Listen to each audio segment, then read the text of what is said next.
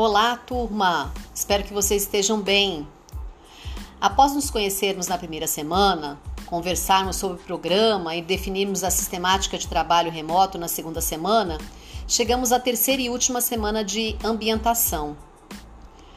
Nosso tópico de estudos desta semana será a hierarquia das leis, os tipos de legislação e o processo legislativo.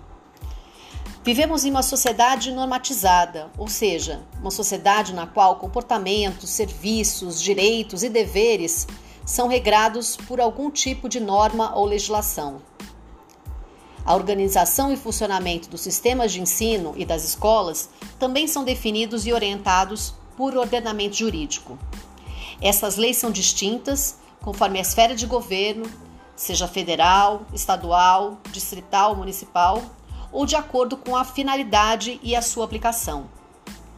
Nesta semana, o objetivo é que vocês compreendam a hierarquia das leis, aprendam a diferenciar os tipos de legislação e, a, e a, identifiquem as etapas do processo legislativo brasileiro. Estes conhecimentos introdutórios são fundamentais e servirão de base para a compreensão dos temas do curso. A função social da escola, o direito à educação, o federalismo político e educacional, o financiamento da educação, a laicidade do Estado, a relação público e privado, gestão escolar, avaliação em larga escala, formação de professores, ou seja, os temas do nosso curso estão sujeitos e embasados em legislação. Todos os materiais e os exercícios estão disponíveis no Moodle.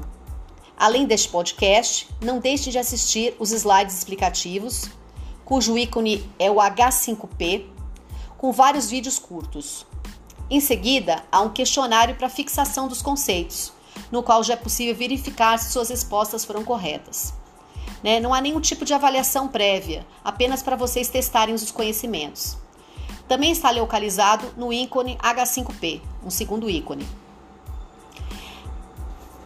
Se aparecer alguma dúvida, não deixe de entrar em contato comigo no fórum de dúvidas, que também tem o link abaixo, ou no chat amanhã no período da aula.